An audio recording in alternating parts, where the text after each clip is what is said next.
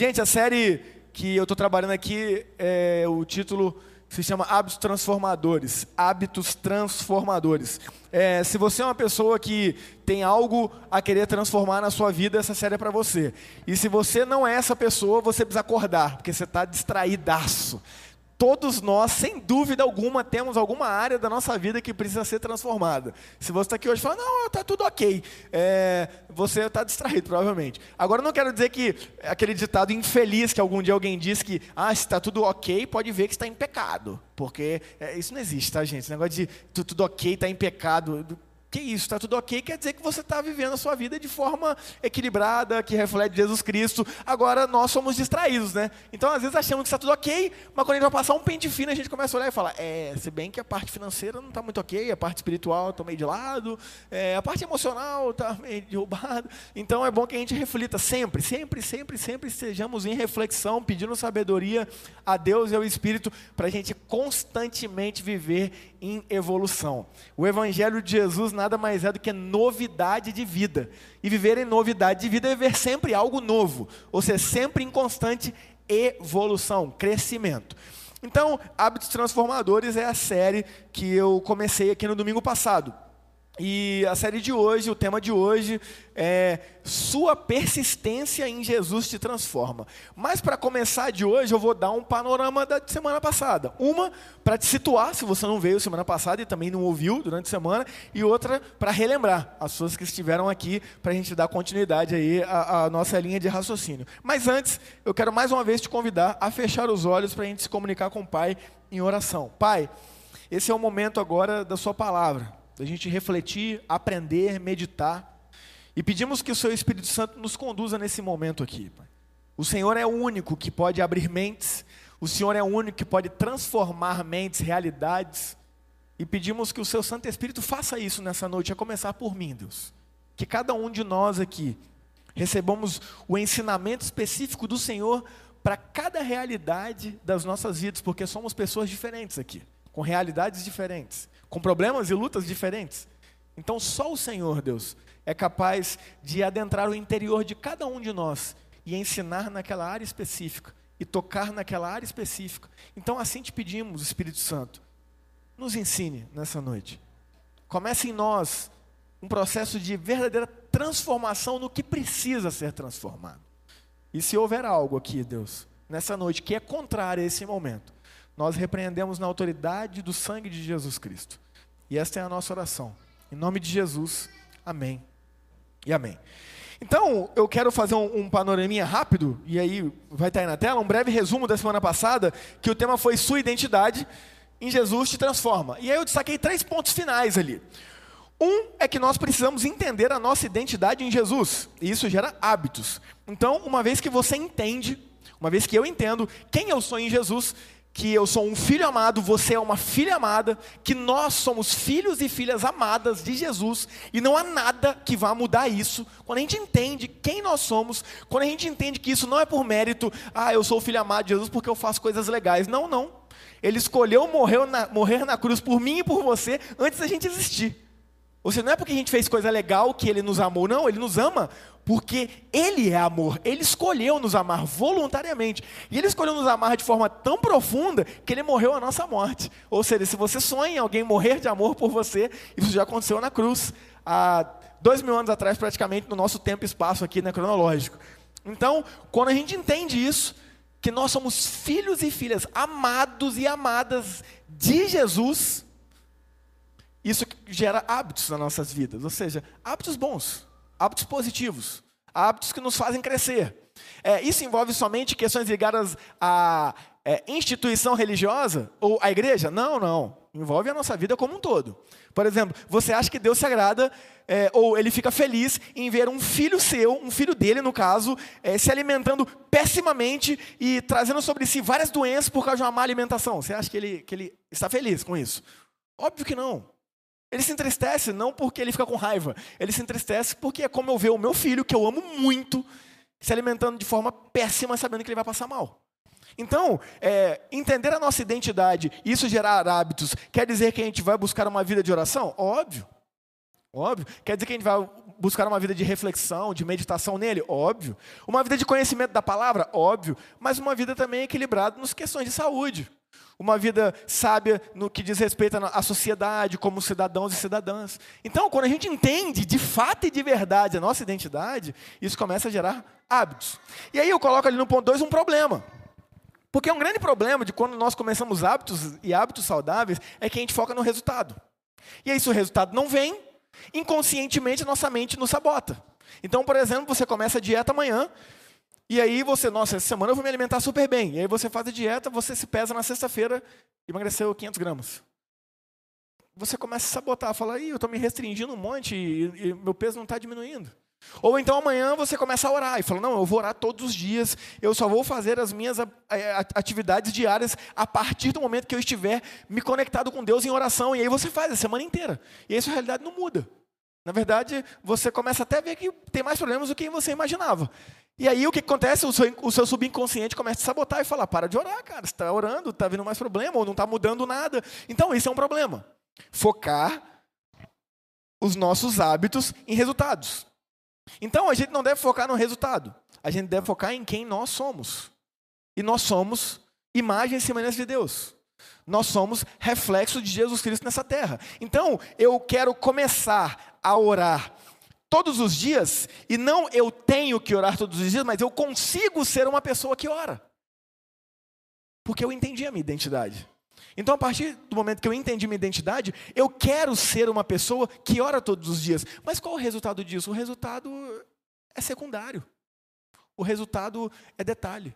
Porque eu sei que se eu for uma pessoa que segue uma vida de oração, é óbvio que eu vou ter resultados positivos. Mas o resultado não é o foco. Porque se o resultado não vier como a gente espera, a gente tende a desanimar. Então o foco não é em eu oro para que meus problemas se resolvam.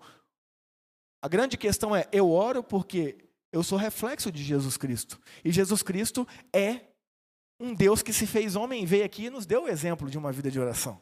Então eu me alimento saudavelmente, não porque eu quero perder apenas 20 quilos ou 30 quilos, ou me sentir mais bonita, ou me sentir mais saudável, não. Eu posso e eu consigo ser uma pessoa que se alimenta saudavelmente. Por quê? Porque isso é agradável a Deus. Ser uma pessoa saudável, eu consigo. Agora, o resultado disso, nossa, eu emagreci 30 quilos. Tudo bem, mas o foco não é esse. O foco é o ser. E o resultado é secundário. Então, isso que eu trabalhei na semana passada aqui de forma muito bem resumida, trazendo para vocês agora. Então, a ideia de quando a gente entende a nossa identidade, isso gera hábitos, e os hábitos não podem estar focados em resultados, mas focados em essência, em ser. E a partir do momento que nós temos um foco em ser, a nossa vida começa a ser transformada. Ser como Jesus foi. E aí hoje, eu quero trabalhar a ideia, então, da persistência. Porque todo hábito que tende a se iniciar, ele precisa haver uma persistência, e isso é totalmente bíblico. Também chamado de perseverança. E eu trouxe aí é, a carta de Paulo aos Romanos, capítulo 5, versículos de 1 a 5. E está sendo transmitido aqui na tela. E você que está na sua casa também está sendo transmitido aí. A palavra de Deus diz assim, Romanos capítulo 5, versículos de 1 a 5. Essa tradução aqui é a NVT, nova versão transformadora. Diz assim a palavra de Deus. Apóstolo Paulo dizendo: Portanto, uma vez que pela fé fomos declarados justos, temos paz com Deus por causa daquilo que Jesus Cristo, nosso Senhor, fez por nós. Foi por meio da fé que Cristo nos concedeu esta graça, que agora desfrutamos com segurança e alegria, pois temos a esperança de participar da glória de Deus. Também nos alegramos ao enfrentar dificuldades e provações, pois sabemos que contribuem para desenvolvermos perseverança.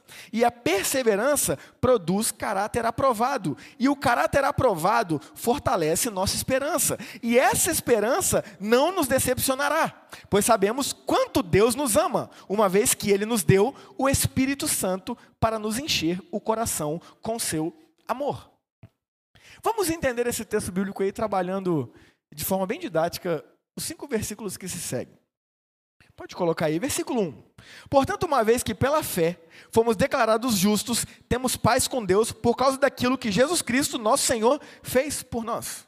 A pergunta é: o que Jesus fez por nós?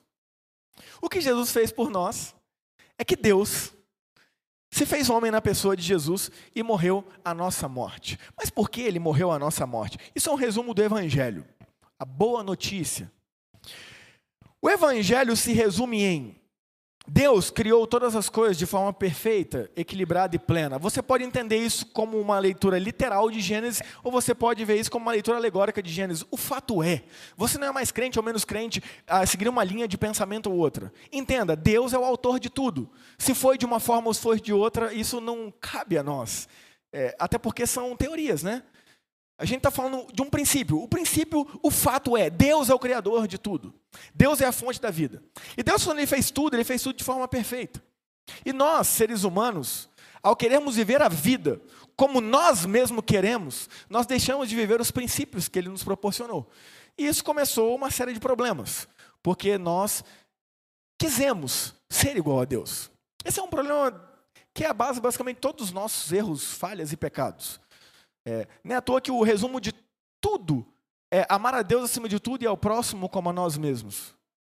Mas não, nós não amamos ao próximo como a nós mesmos, porque nós nos amamos demais ao ponto de achar que somos Deus. Vou te dar um exemplo. Alguém fecha uma outra pessoa no trânsito, você olha e fala: Nossa, olha que vacilão. Agora deixa alguém te fechar. Você quer matar a pessoa. Por quê? Porque eu sou melhor do que ela. Uma coisa é ele fechar aquela pessoa. É comum as pessoas falarem assim, né? comigo não, aqui não. Ou seja, com outro até vai. Agora, eu não, eu sou Deus. Eu sou melhor que todo mundo.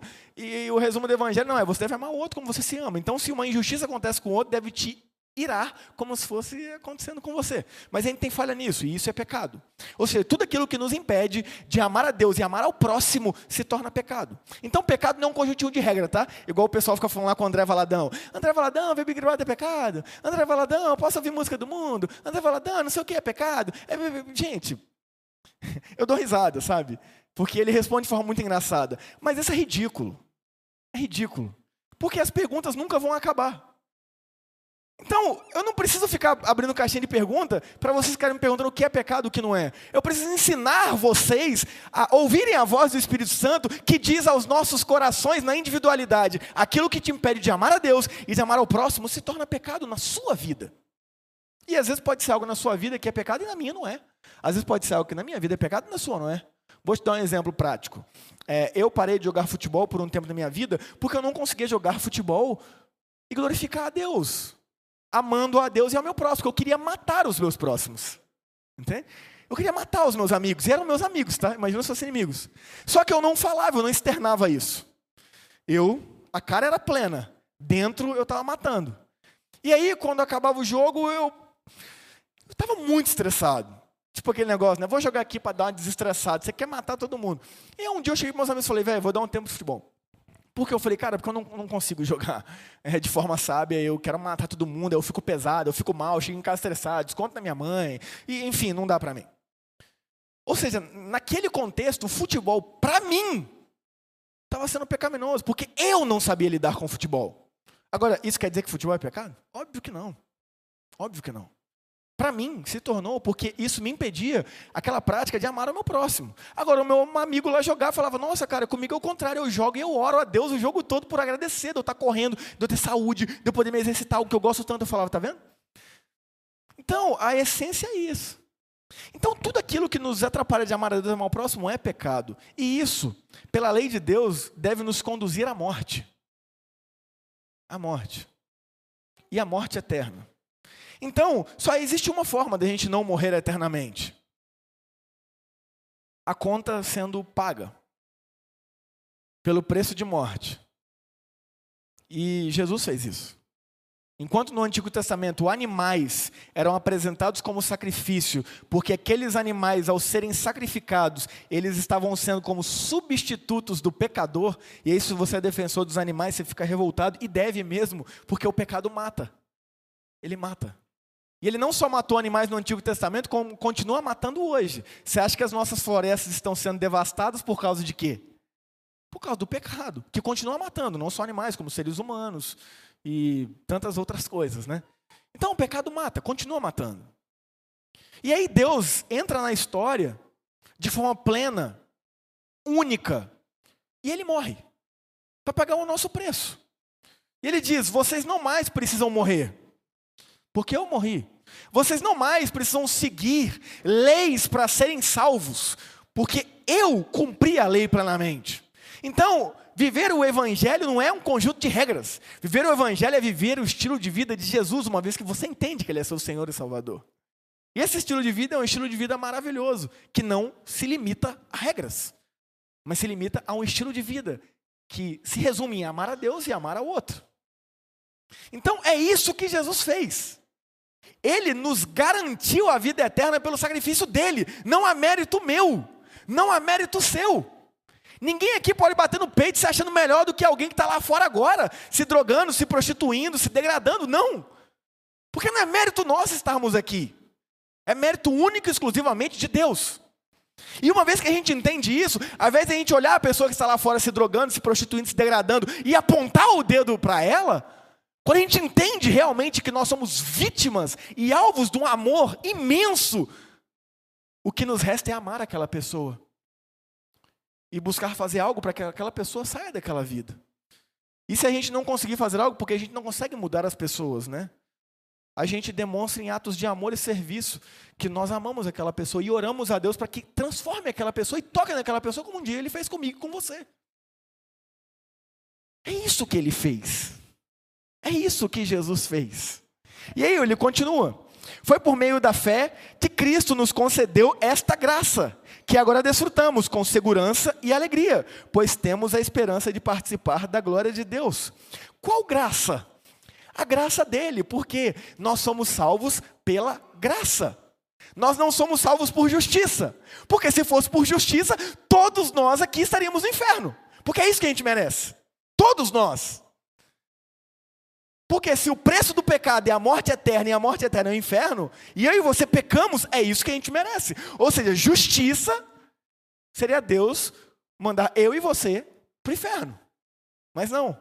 Por meio da graça, por meio de um amor escandaloso, escancarado, incompreendido por muitas pessoas, ele diz: Não, eu morro por você. E isso é graça. Graça significa favor imerecido. Eu não mereço. Você não merece. Mas Ele nos deu. E por que desfrutamos com segurança e alegria? Por que segurança? Porque não depende nem de mim nem de você. Então você já imagina que aquelas perguntinhas como, ah, eu perde a salvação? Gente, por favor. Como que eu vou perder algo que nem foi eu que conquistei, foi Deus que me deu? Pensa Deus dizendo, Tiago, você está salvo. Tiago errou, não, não está salvo mais não. Risco o nome dele aqui. Ah, fez coisa boa, Tiago está salvo. Ih, Tiago, tá errando demais, agora não tá salvo mais não. Isso é uma piada, gente. Isso não existe, meu amigo e minha amiga. Isso é o cúmulo do antropocentrismo, o homem no centro, o ser humano no centro. Ou seja, eu sou salvo pelo que eu faço. Então eu faço coisas boas, Deus me dá joinha. Eu faço coisa ruim, Deus apaga meu nome. Ah, eu faço coisa boa, Deus joinha. Eu faço coisa ruim, Ele apaga meu nome. Ou seja, é uma roleta russa da fé, né? Estamos aqui arriscando. Vamos ver quem vai ser salvo, hein? Estamos aqui, hoje eu estou pecando, estou salvo. Estamos aqui na igreja, acredito que ninguém está pecando agora, acredito, né? Aí saiu da porta, alguém fechou a fila da manhã, eu já peguei.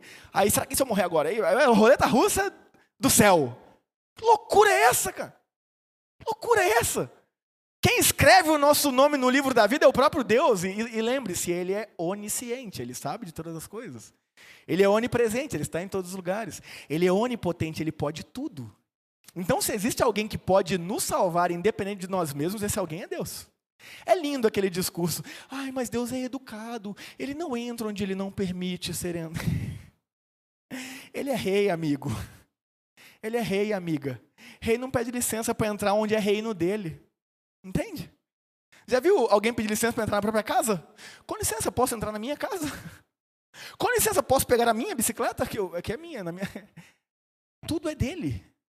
Então não é questão de ser mal educado porque ele entra sem pedir, não, é questão de que o que é dele, ele não precisa pedir. Nós somos dele. Nós somos criatura dele. Então ele diz: vem. E a gente vai. Por quê? Porque é irresistível. É irresistível. É um chamado irresistível que não há como resistir. Eu estou falando de salvação. Por isso que há segurança e alegria. Porque se não fosse assim, que segurança teríamos? Se dependesse de mim e dos meus méritos, a salvação, você acha que eu ia ter segurança? Sério mesmo? Você acha que eu ia ter segurança? Eu, Tiago Candonga, pecador do jeito que sou. Mas que segurança que eu ia ter? Você acha que eu ia ter alegria? Eu ia ter ansiedade. Rapaz, agora será? Eu vou ficar quietinho aqui, negócio uma estátua, que eu acho que eu não perco. Não, mas a segurança e alegria por quê? Porque não depende de nós, depende dele. Portanto, temos esperança de participar da glória de Deus. Ou seja, o que é esperança? Aquilo que a gente anseia. Na glória eterna, na eternidade, na consumação de tudo, na glória plena. Versículo 3: Também nos alegramos ao enfrentar dificuldades e provações, e aqui é um foco, pois sabemos que contribuem para desenvolvermos perseverança. Essa palavra também é traduzida como persistência. E eu coloquei a sua persistência em Jesus te transforma, porque a persistência é uma palavra mais atual, de mais fácil entendimento por nós, acredito, do que perseverança pode. Ah, mas é a mesma coisa. Então, olha o que o apóstolo Paulo está dizendo aqui, cheio do Espírito Santo. Também nos alegramos ao enfrentar dificuldades e provações, pois sabemos que contribuem para desenvolvermos perseverança ou persistência. Aí você pensa, não tem como não, velho. Não tem como não. Esse cara tem que ser crente demais. Esse cara... Não é bem assim, não. Até porque o apóstolo Paulo mesmo disse dele mesmo que ele era o pior dos pecadores. Então não tenho dúvida que ele era muito crente. Porque humildade é o único atributo que quem diz que tem já perdeu. Sabe? Eu sou muito humilde. Não é mais. Eu sou muito crente. Não é mais. Então, quando Paulo está dizendo eu sou o pior dos pecadores, ele está sendo muito crente. Porque quando ele olha para Cristo, e esse é o nosso objetivo, no que diz respeito à santidade, a ser bom ou não, a gente tem que olhar para Jesus. E no que diz respeito a amar, servir, a gente deve olhar para o próximo. Só que a gente faz o contrário, reparou? Para medir grau de santidade, a gente olha para os outros. Ah, eu sou melhor que fulano. Ah, fulano lá tudo errado, zoado na vida lá, ó. Eu sou, eu sou melhor. Aí servir, Deus me sirva. Deus, faça por mim. É, o evangelho é o contrário, só para te dizer, tá? O evangelho é quando a gente vai pensar em santidade, em padrão, é a gente olhar para Cristo, a gente vê como miserável a gente é. E ainda assim ele nos ama e nos chama de filhos amados, de amigos. Olha que misericórdia e graça gigante. E quando a gente vai pensar em servir, não em ser servido, a gente olha para o outro a gente olha para o outro e busca fazer pelo outro o que a gente gostaria que fosse feito pela gente. Isso é Evangelho de Mateus, capítulo 7, versículo 12. Então, entenda uma coisa. Quando a gente começa a entender que as dificuldades neste mundo que a gente está é o que forja a nossa identidade, o nosso caráter, a gente começa a ver possibilidades ao invés de problemas. Enquanto a gente fica reclamando de tudo, eu coloquei isso aí. Ó. As dificuldades e as provações nos fortalecem e contribuem para desenvolvermos perseverança, ou seja, persistência. Ao invés de reclamar de problema que não vai mudar nada, reclamação não resolve problema, você sabia disso? Já te falaram isso? Ou alguém aqui já não comecei a reclamar e o negócio resolveu? Impressionante. Não, não resolve. Muito pelo contrário, só te coloca numa disposição mental desanimadora baixa energia, baixa frequência, de desconfiança e incredulidade diante de Deus, e você acha que isso vai trazer algo de positivo? Não. Então, ao invés de ficar reclamando, comece a ver ali possibilidades de crescimento. Gente, vamos falar a verdade. Quem que a gente admira como ser humano? Vou te dar dois exemplos aqui. Aquela pessoa que veio do nada, de uma realidade humilde, e lutou, se esforçou, correu atrás, passou por cima de um monte de problema e hoje está numa posição legal. Ou aquela pessoa que nasceu num berço de ouro, recebeu tudo em primeira mão e hoje está numa condição legal. Qual que a gente admira? É óbvio que é a primeira. Por quê? Porque a primeira passou por um monte de dificuldade. E as dificuldades a fortaleceram. Gente, eu não estou aqui fazendo é, é, propaganda de problema, não, tá? Ah, então quer que eu viva na miséria? Não, não. Essa palavra é justamente para a gente sair de uma vida miserável.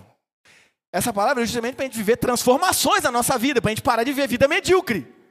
Mas entenda, problema todo mundo vai ter, porque você pode ter uma vida plena, uma vida perfeita, uma vida maravilhosa, e você vai ter problema. E o maior exemplo disso é Jesus Cristo.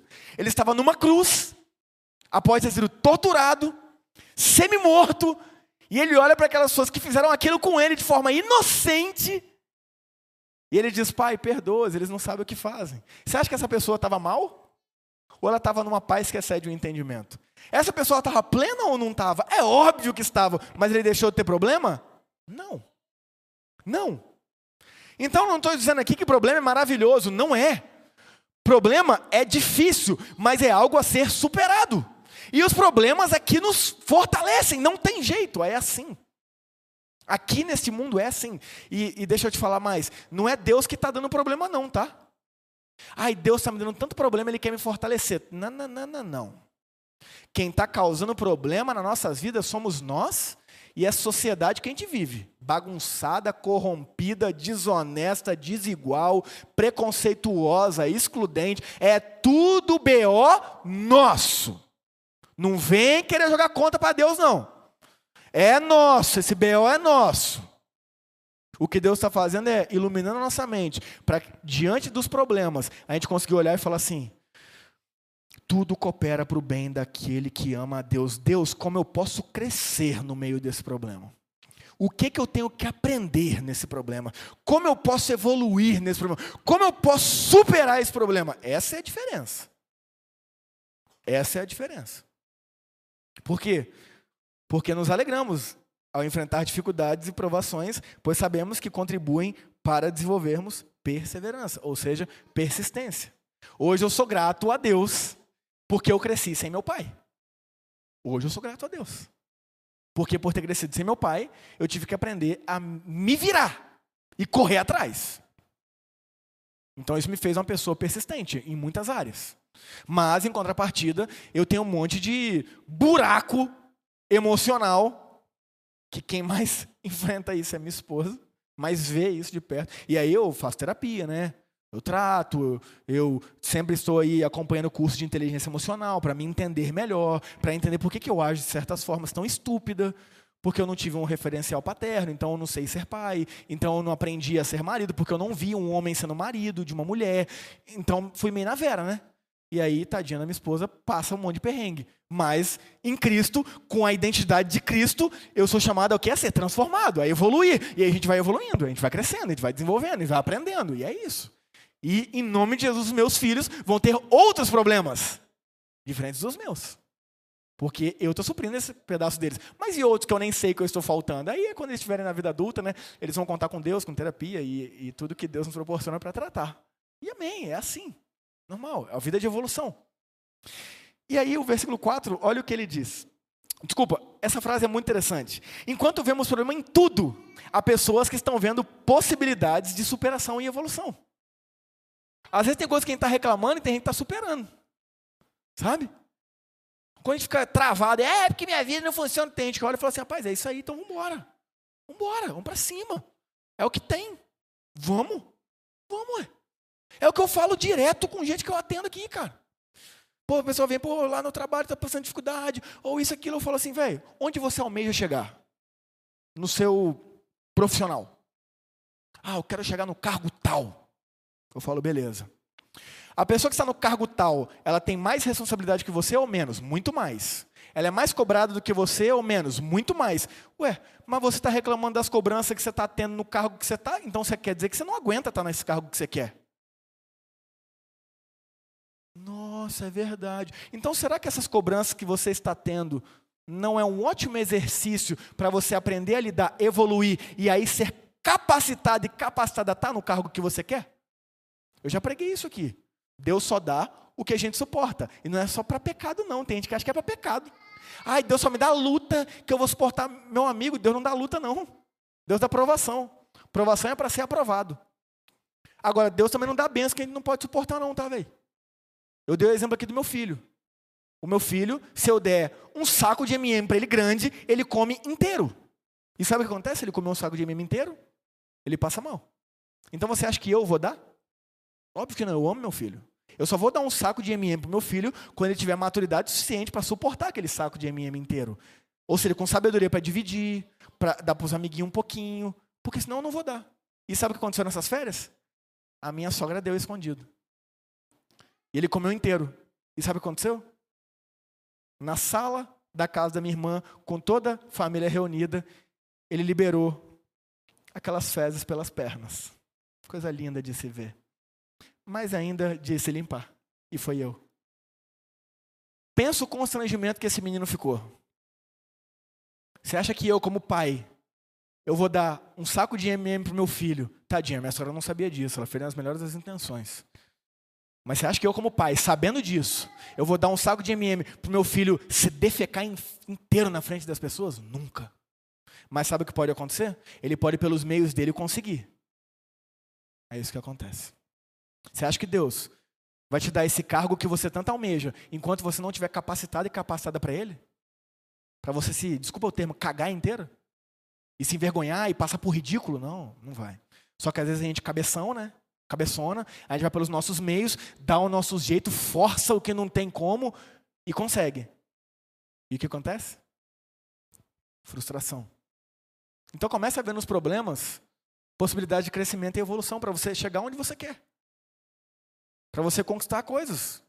Não só de forma material, não, mas ligados à sua espiritualidade, ligados à sua saúde, ligados às suas metas de família e etc. E aí no versículo 4 ele diz assim: entendendo. E a perseverança produz caráter aprovado, e o caráter aprovado fortalece nossa esperança. A pessoa que está persistente diante das dificuldades e provações está formando um caráter aprovado, que é o que? A nossa identidade. E isso fortalece sua esperança. Ou seja, o foco é no ser. O foco é no ser. Então, as dificuldades, que somos nós mesmos que trazemos para nós mesmos, têm um papel muito importante de fortalecer o nosso caráter, de desenvolver a nossa identidade. E aí no versículo 5, e a esperança não nos decepciona, pois sabemos quanto Deus nos ama, uma vez que Ele nos deu o Espírito Santo para nos encher o coração com seu amor. E eu coloquei: quem está com foco no ser, possui a esperança no lugar certo e não se decepciona. Ah, eu estou fazendo dieta uma semana e eu não emagreci. Não tem problema. Porque o meu foco não é perder peso. O meu foco é ser uma pessoa que se alimenta saudavelmente. O meu foco não é ter coisas aqui nessa terra. O meu foco é ser igual a Jesus. E aí, quando as coisas acontecem, a gente fala, ué, mas Jesus passou por isso e era Deus, por que eu não? Por que eu não? Eu sou melhor do que Jesus? Jesus, inocente, Deus, nunca errou, nem em pensamento. Foi traído, enganado, torturado, crucificado e morto. Eu, candonga, pecador miserável, da pior qualidade, não posso ser traído, não posso ser enganado, não posso trair, não posso ser morto, não pode nem falar mal de mim, porque senão eu fico tó e fico triste. Eu não quero mais ser pastor da igreja, porque falaram mal de mim. Ô, oh, vamos crescer quando? Ô, oh, vamos entender qual que é o nosso papel aqui nessa terra quando? Quer ser, ao invés de ficar esperando o resultado dos outros. Ao invés de ficar esperando reconhecimento humano. Isso aqui, cara. Isso aqui. Quem tem esperança, onde deve estar, não se decepciona. Porque, ah, mas quanto você emagreceu desde que você começou a fazer dieta? Amigo, eu emagreci 10 quilos, eu não sei, eu emagreci 7. Mas tranquilo, porque o meu foco é ser uma pessoa saudável, isso aí é consequência. E aí, quanto você ganhou desde que começou a treinar? Eu ganhei 10 quilos. Não, cara, eu não sei. Eu ganhei, sei lá, 3 quilos, 4 quilos. Mas eu quero ser uma pessoa que treina para a vida. Eu quero ser essa pessoa. E o resultado disso, óbvio, né? Vai ser ter músculo. E se for num esporte né, que eu pratico jiu-jitsu, vai ser ganhar campeonatos e etc. Mas o foco é o ser.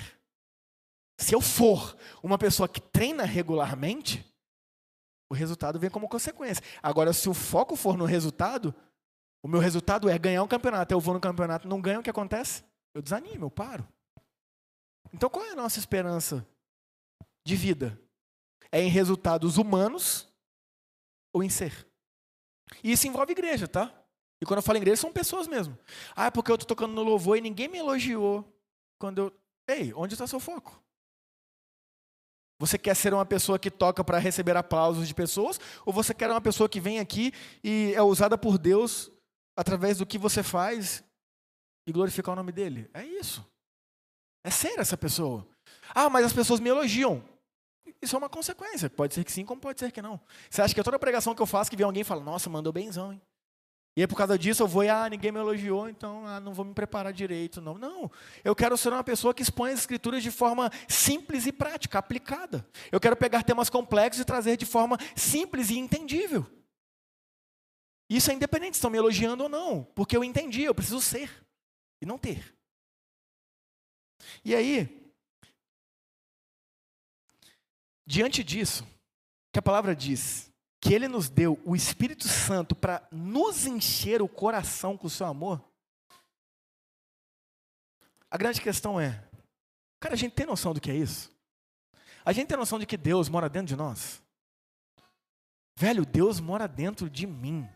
Deus mora dentro de você. Ele mora dentro de nós. Você tem noção da realidade disso? Porque a gente precisa ter noção, tá? Porque eu vou te contar um exemplo. Será que é do elefante de circo? O elefante de circo, normalmente ele vem para o circo, hoje em dia é proibido, né? Graças a Deus proibido animais aí na maioria dos países em circos. Mas antigamente ele vinha filhotinho para o circo. Aí eles colocavam lá uma argola em volta do pezinho dele com uma correntinha, assim. Só que ele era bebê, pequenininho. Então ele tentava arrebentar aquela corrente e não conseguia. E ele se machucava todinho. Aí ele sofria. Então ali ele entendia que eu não consigo mais. Eu não consigo arrebentar essa corrente, eu vou me machucar. E aí ele vai crescendo, eles só vão aumentando a argola. Mas a corrente fica a mesma espessura. Só que ele não tem noção disso. E ele fica lá com não sei quantas toneladas, ao ponto de se ele espirrar naquela corrente, ele arrebenta. Mas ele não arrebenta, sabe por quê? Porque ele não tem noção. Ele ainda fica preso à realidade lá de trás, de quando ele ainda era um elefantinho fraquinho, que se machucou inteiro por tentar soltar aquela correntinha. E às vezes a gente é assim. Às vezes a gente ainda está preso a uma identidade que a gente teve lá atrás, de distraído, de religioso, de pessoa que não conhecia Jesus, de pessoa que viveu dentro da igreja mil anos como eu, mas não entendia nada do evangelho, era frequentador assíduo, mas não tinha essência em Jesus, só frequentava. E a gente fica preso nessa realidade aí. Aí a gente fica assim, preso a correntes ridículas, que nos impede de viver o que Jesus tem para nós, cara. Em essência. Em essência, em todas as áreas, em várias áreas. A gente fica preso a isso, a essa correntinha minúscula. Então por isso que a gente tem que ter noção, cara, de que Deus está dentro de nós, a gente tem que entender isso. Porque a partir disso, cara, é uma transformação imensa. E eu quero te mostrar isso na prática. Você entendeu que Deus mora dentro de você, é você entender sua identidade. E eu quero te mostrar a diferença imensa, gigantesca no mundo, a partir do Espírito Santo habitando dentro das pessoas, de forma plena. Um panorama histórico breve. Pode passar aí, por favor. Olha isso aí. Três mil anos antes de Cristo, aproximadamente, Noé, ele andava de carroça, cara. Ele vivia uma vida rudimentar ali. Três mil anos antes de Cristo.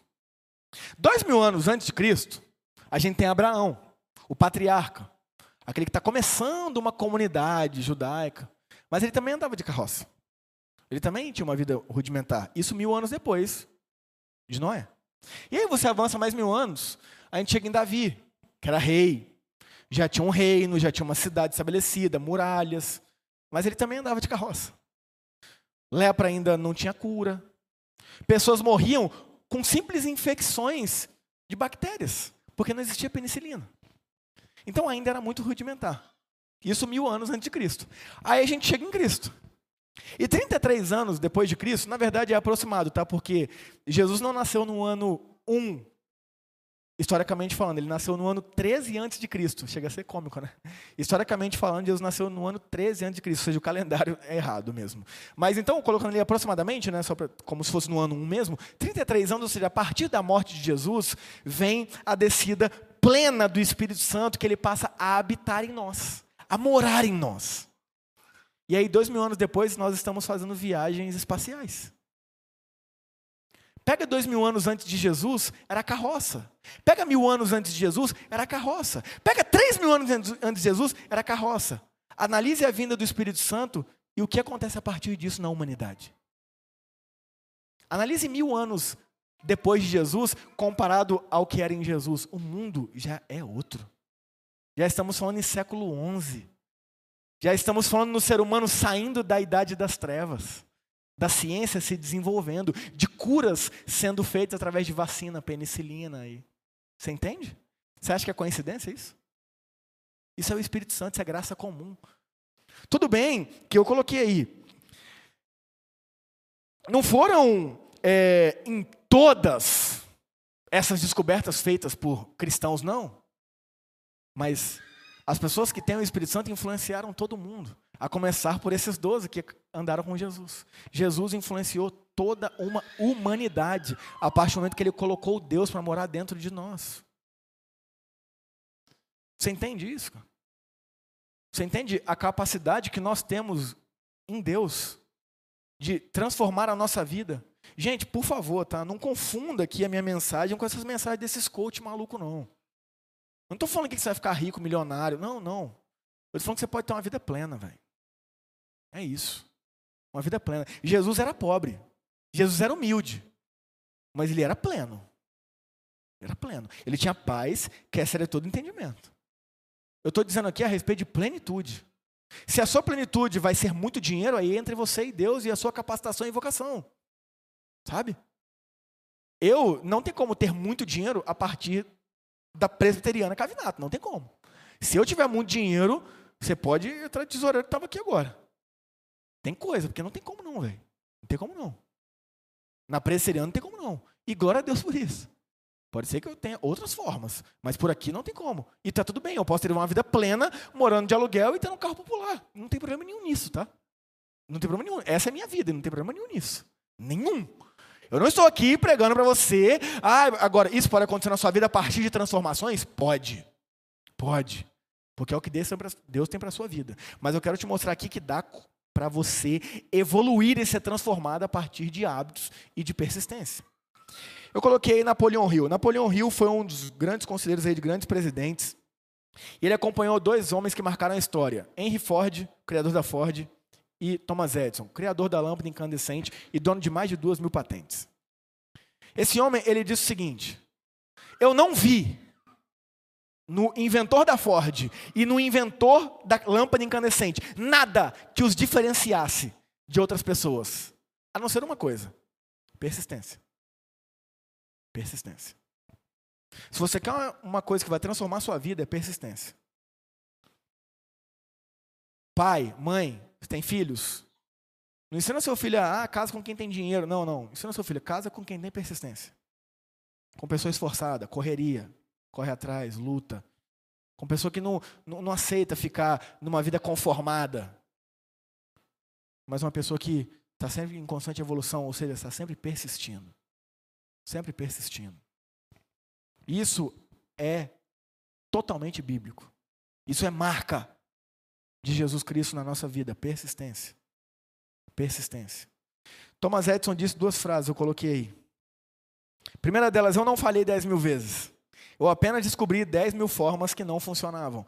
Essa foi a quantidade de vezes que ele errou ao fazer a lâmpada incandescente. 10 mil vezes. Isso que ele contou, né? Com certeza foi mais. Como nós somos? Tenta uma vez, não deu. Tenta duas, não é a vontade de Deus. Agora vamos lá. Quando a gente está atento, conectado à identidade de Jesus Cristo, o Espírito Santo começa a falar conosco, e às vezes você não precisa nem tentar. Ele fala: Não é para você, não, filho. Não é para você, não, filho. Pode ser para o outro lá, para você não. E aí você em paz fala, não, não é para mim. Então persista no que você sabe que é a vontade de Deus para você. Que é algo justo, puro, algo bom. Não adianta você persistir em coisa que é completamente ilógica. Ah, estou persistindo num relacionamento abusivo, ilógico, que eu sou desrespeitada, maltratada, espancada. Ah, eu vou esperar Deus falar comigo. Isso que, ele fala, mas o quê? Isso tudo aí já dele não está falando, está gritando que você sai fora disso aí, velho. Ou muda, ou vaza. Ou quer mudança, ou vaza. Deus não precisa falar, não. Está tá falado já, ué. Entende? Então tem coisas que são óbvias. também tem que estar atento a, a ouvir, a ver, a analisar. Deus, nos deu um cérebro, tá? Pensante. Ele não acha que vai ficar abrindo o céu para ficar dando recadinho, não. Ele nos deu um cérebro para pensar, analisar segundo os princípios bíblicos e tomar decisões. Então, esse foi Thomas Edison. Um cara que persistiu muito. E olha que frase interessante. O meu maior respeito e minha máxima direção, admiração a todos os engenheiros, especialmente ao maior de todos, Deus. Deus.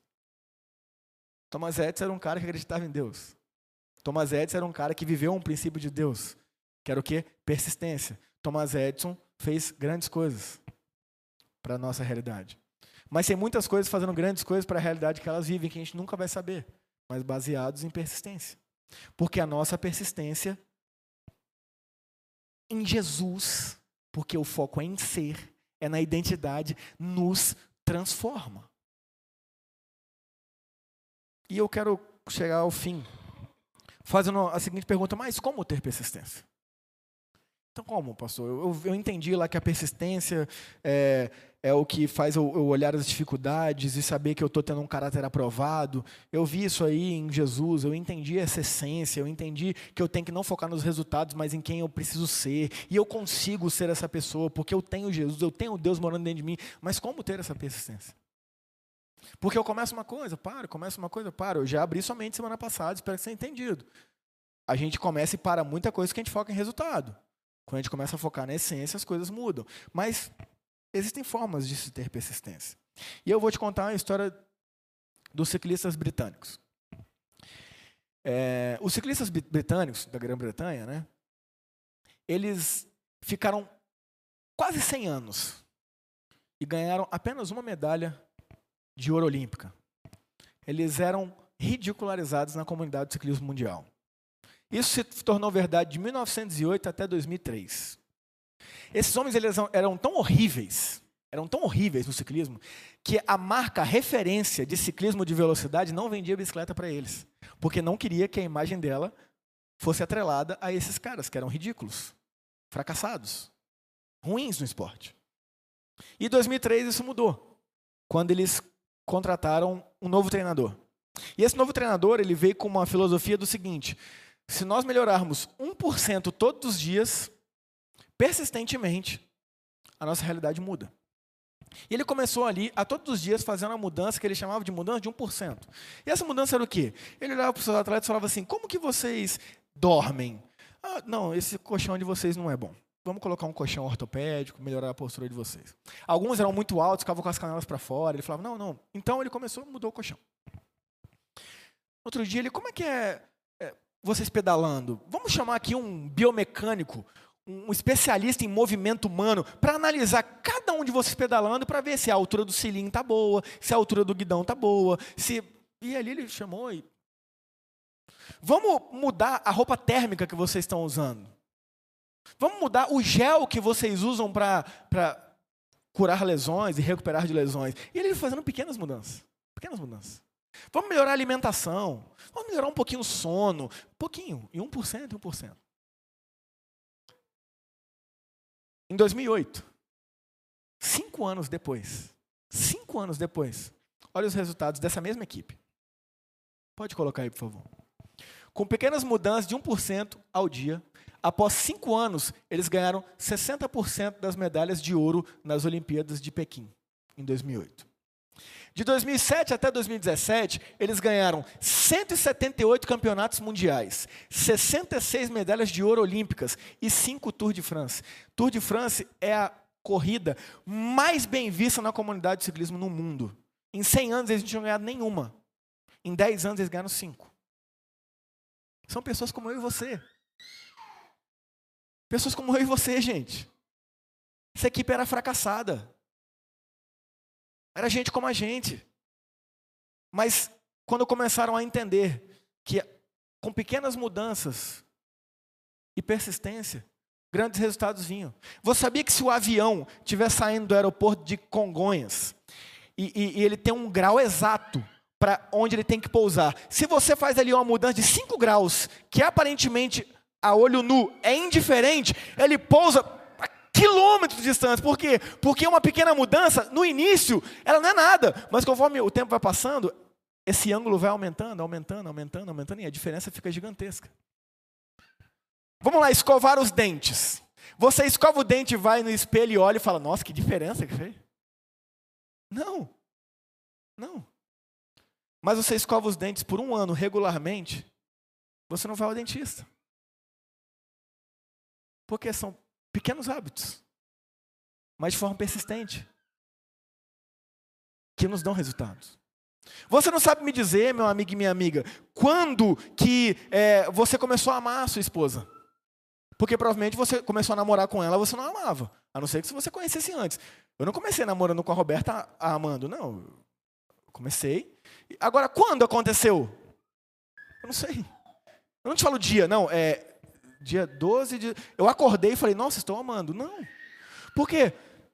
São pequenas atitudes que vão sendo construídas ao longo dos anos que vai fortalecendo uma relação e a gente fala, eu amo. Ou seja, você quer ter persistência? Comece com pequenos hábitos. Comece com pequenas mudanças. Mas a partir do momento que você entende o seu caráter em Jesus e que Deus está dentro de você, e você consegue. Para de ficar nessa falsa narrativa ou nessa identidade lá presa, lá atrás, como o elefantinho que ficava naquela correntinha e, ah, eu não consigo. Claro que consegue. Deus está em mim, está em você. Deus estava em Paulo, ele falou: Me alegro nas tribulações. Cara, isso dá para gente também, velho. É, tem que parar de ler a Bíblia achando que é conversa fiada, cara. É o que eu falo, já falei aqui várias vezes. Cara, quantas vezes eu leio a Bíblia como um filme do Homem-Aranha? Eu sou fã do Homem-Aranha, velho. O último filme eu fui vestido de Homem-Aranha. Cara, eu saí do filme, velho. Aí minha esposa falando assim: Você não tem vergonha, não? Eu falei: Quem tem que ter vergonha é você. Eu tô mascarado, ninguém tá me reconhecendo. Eles estão te vendo. É você que tem que ter vergonha, velho. Como é que essa mulher é casada com um cara, velho, que tá de Homem-Aranha? Eu falei, ninguém sabe que sou eu. Eles sabem quem é você, então você tá com. Ela falou, nossa, é mesmo. Eu sou fã da Homem-Aranha. Gente, eu saí do filme. Eu saí do filme no cinema, tipo. Umas teias aqui, velho. Eu tava querendo jogar teia em tudo quanto é lugar e sair voando. Tá Porque eu tava empolgado, velho.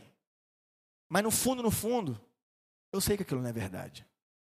Eu sei que se eu fizer assim, não vai sair teia. E às vezes a gente lê a Bíblia desse jeito.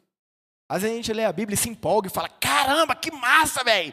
Olha isso, olha que top, isso é para mim. E... Aí você sai até empolgado. Aí você vai para a vida real. Aí você fala assim: ah, mãe, não vai rolar. Não sai.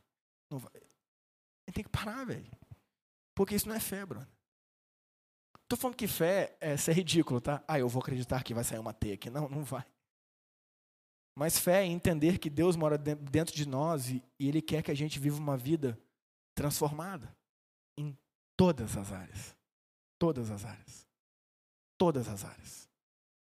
E aí, eu vou então colocar aí três pontos.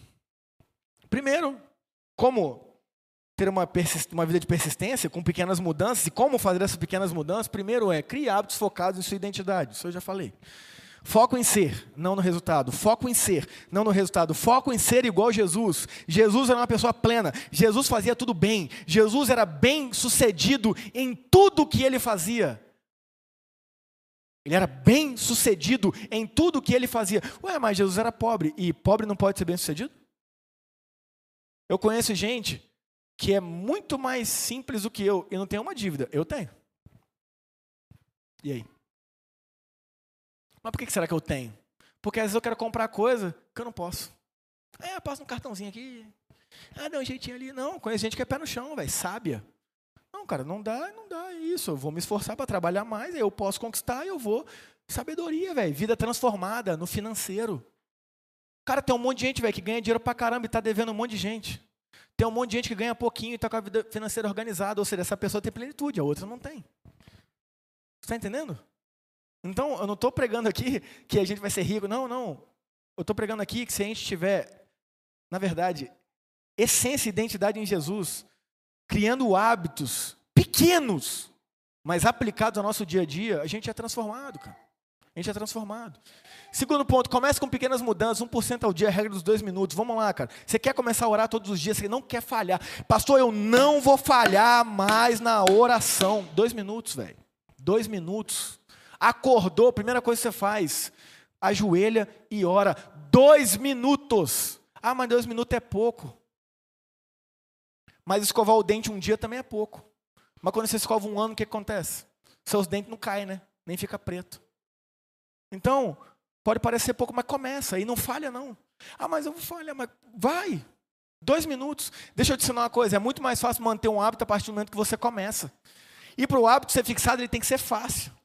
Sabe quem desanima? Ah, eu tenho que orar. Ah, eu acordar 30 minutos antes do que eu acordo, já acordo cedo para orar, não vai dar não. Desanimou, velho. Não, dois minutos, cara. Coloca no timer. Deixa eu te explicar uma coisa. Para você seguir uma rodovia, basta você entrar. Depois que você entra, você vai. O negócio que a gente não entra. Começa a entrar nessas rodovias, simples, dois minutos. Pastor, eu preciso treinar. Dois minutos, mas não é treinar dois minutos, não. Coloca a roupa. Coloca a roupa. Só se permita não ir treinar depois que você já tiver com tênis e a roupa na porta da sua casa. Aí você desiste. Fora isso, não desista. Gente, estou falando para vocês. Eu estou fazendo isso há tempo, velho. E é verdade. Cara, eu nunca tive facilidade de acordar cedo. Nunca. Sempre acordei, mas sempre foi uma luta. E com as crianças, meus filhos acordam seis horas da manhã, velho. Todos os dias eu acordava já com a minha filha na minha cara, assim, ó, papai, papai. Aí, ou seja, eu já acordava no fluxo, já acordava na doideira, eu acordava, papai, quero não sei o fazendo coisa, fazendo coisa, fazendo coisa, fazendo coisa, coisa, coisa, coisa, coisa, coisa, coisa. Cara, dava sete e meia, velho. Eu já tava querendo matar todo mundo, tá Tava já exausto. Véio. Por quê? Porque eu não tinha um tempo para mim, velho. Então eu falei, não, cara, eu vou começar a acordar cinco e meia, velho. Vou começar a acordar cedo, cara. Brother, todos os dias o meu despertador toca às e meia. Eu só me dou o direito de desistir e voltar para a cama depois que eu vou à cozinha. Sabe quantas vezes eu voltei para a cama depois que eu fiz isso? Nem duas. Eu acho que foi uma, se eu não me engano. Velho, eu acordo morto. Eu falo, pra que eu fui ver Big Brother ontem? Arthur Aguiar, Arthur Aguiar. Tô morto. Cinco e meia, velho. Ah, eu vou dormir. Eu acho que as crianças hoje vão acordar seis e meia. Eu falo, velho, levanta e vai na cozinha. Dois minutos. Aí eu levanto e vou lá na cozinha. Ah, tô aqui mesmo, estou vendo o solzão, o dia raiou, né, velho? Vambora, velho. Dois minutos, cara. Começa a ler a Bíblia. Dois minutos. Dois minutos. É o que? É um capítulo de provérbios? Abre, sente e lê um capítulo de provérbios. Só começa seu dia a fazer isso. Começa com dois minutos. Qualquer hábito que você quiser na sua vida. Gente, isso é regra, isso é ciência. Comece com dois minutos. Ah, eu quero começar a correr, mas eu odeio correr. Comece colocando tênis, vai na porta. Tá com tênis, com a roupinha, foi na porta. Quer desistir, aí desiste. Mas coloca. Uma coisa muito, muito interessante também, tudo que você quiser colocar como hábito na sua vida, divida por muito difícil, difícil, moderadamente difícil, fácil e muito fácil. Eu quero ler a Bíblia toda em um ano, muito difícil, muito difícil. Eu quero ler os evangelhos em um ano, difícil, difícil. Quem não tem costume de ler, eu quero ler um evangelho no ano, é moderadamente difícil. Eu quero ler cinco minutos de Bíblia por dia. É, fácil. Eu vou ler dois minutos de Bíblia por dia. Muito fácil. Então começa assim. Mas muito fácil. Dois minutos, colocou. Nossa, mas dois minutos dá para nada. Não tem problema. Começa. Começa, faz. Comece a fazer isso na área que o Espírito Santo fala no seu coração. E persista nisso. Você vai ver a transformação que isso vai gerar na sua vida, velho. Você vê a mudança que vai gerar na sua vida. Se você tivesse começado a guardar 50 reais por mês quando você pensou que deveria guardar dinheiro, quanto você teria hoje? Falei, quem é que nunca pensou em guardar dinheiro há 10 anos atrás? Eu deveria ter feito isso. Ah, mas 50 reais é nada. Se eu tivesse feito 10 anos depois, quanto que eu tinha hoje na minha conta de poupança? Sabe quanto que eu tenho? Nada, porque 50 reais é pouco, vou começar. O tempo passou do mesmo jeito, eu tô como? Sem nada. É pouco, mas faz, velho. Dois minutos. E por fim, finalizo. Quando falhar, retome. Você vai falhar, tá, velho? Agora vamos lá. Um dia que você fica sem escovar o dente, seu dente cai? Um dia que você fica sem escovar o dente, você, você vai para o dentista, faz canal? Não. Ou seja, a gente vai falhar. Vai ter um dia que você não vai ler a Bíblia. Mas retoma. O problema é que a gente não retoma. Retoma, retoma na humilde, retoma nos dois minutos. Pô, falhei, velho. Tá vendo todo dia? Não, retoma nos dois minutos. Volta, volta na humilde, volta. Persistência, cara. Jesus nos ensina a ter persistência. Persistência transforma a nossa vida em Jesus. Persistência faz a nossa vida sair dessa mediocridade em áreas que a gente vive, cara, para a gente viver uma vida de excelência nele. Sem focar em resultado, focando em essência. Em nome de Jesus, gente. Vamos viver isso, cara. Isso vai fazer a gente ser um esposo melhor, um filho melhor, um pai melhor, um empregado melhor, um gerente melhor, um dono melhor, um motorista melhor, uma pessoa mais saudável, uma pessoa mais ativa, uma pessoa mais constante, uma pessoa mais equilibrada. É isso que Jesus tem para nós, amém? Feche os olhos, vamos orar. Pai. Obrigado pela sua palavra, Deus. Deus, é, é constrangedor a gente ver como existe áreas nas nossas vidas que, que estão completamente longe do seu governo, porque estão uma bagunça. Mas o maravilhoso é saber que o Senhor nos ama, Deus. E que o Senhor se entristece porque o Senhor quer ver os seus filhos e filhas amados e amadas do Senhor vivendo uma vida plena. Vivendo uma vida equilibrada, sábia, de plenitude. Então, Deus, nos dê estratégias para aplicar esse princípio de dois minutos em coisas verdadeiramente relevantes. Que a gente aplique essa lógica dos dois minutos numa vida de oração. Para a gente persistir na oração. Que a gente aplique a regra dos dois minutos numa leitura bíblica. Que a gente aplique a regra dos dois minutos num exercício físico, numa meditação, numa leitura. Ah, não tenho hábito, não sei ler, não gosto de ler, mas é lógico, a gente nunca treinou, tudo é treino. A gente viu homens comuns, cinco anos depois, fazendo coisas gigantes, ganhando prêmios exponenciais a partir de persistência, Deus. Sabe-se lá se algum deles é cristão, mas eles estão vivendo um princípio cristão, estão colhendo frutos disso. E a gente aqui cristão, conhece o Senhor, mas não vive de forma prática, Pai. Fica achando que evangelho é metafísica, fica achando que evangelho é elocubrações filosóficas, teológicas, fica no campo da teoria. E a gente sabe que teoria, Deus, nada mais é do que fé morta, e fé morta nem existe. Então, Pai, nos ajude a viver de forma prática. Se a gente quer ser uma pessoa mais altruísta, que ajuda os outros, que a gente comece com esse princípio de 1% aí. Que a gente pegue, que seja um bombom por dia e doe para alguém. Seja uma pequena quantia de dinheiro, enfim, Deus. Mas que a gente comece e persista, e quando a gente falhar, que a gente mantenha o foco. Ó Deus, que a partir desse princípio da Sua palavra, Pai, que a gente venha a ser transformado. E que a nossa transformação venha a refletir naqueles que estão ao nosso redor. E as pessoas venham perguntar: de onde isso? E que a gente possa responder que é no Senhor. E ensinar essas pessoas a viverem isso também. Porque é isso que o Senhor nos ensina. O Senhor nos disse que a gente devia ir onde a gente estivesse, anunciando o Senhor e ensinando as pessoas a guardar o que o Senhor nos tem ensinado. Ou seja, ser cristão, ser cristã também é ensinar as pessoas a viver de forma boa, de forma evoluída, de forma crescente. Nos perdoe, Pai, pela apatia, nos perdoe pela distração, nos perdoe, Deus, pela falta de foco. Nos conduza nos seus caminhos, Deus. Em transformação dia após dia, em novidade de vida. Essa é a nossa oração em nome de Jesus. Amém.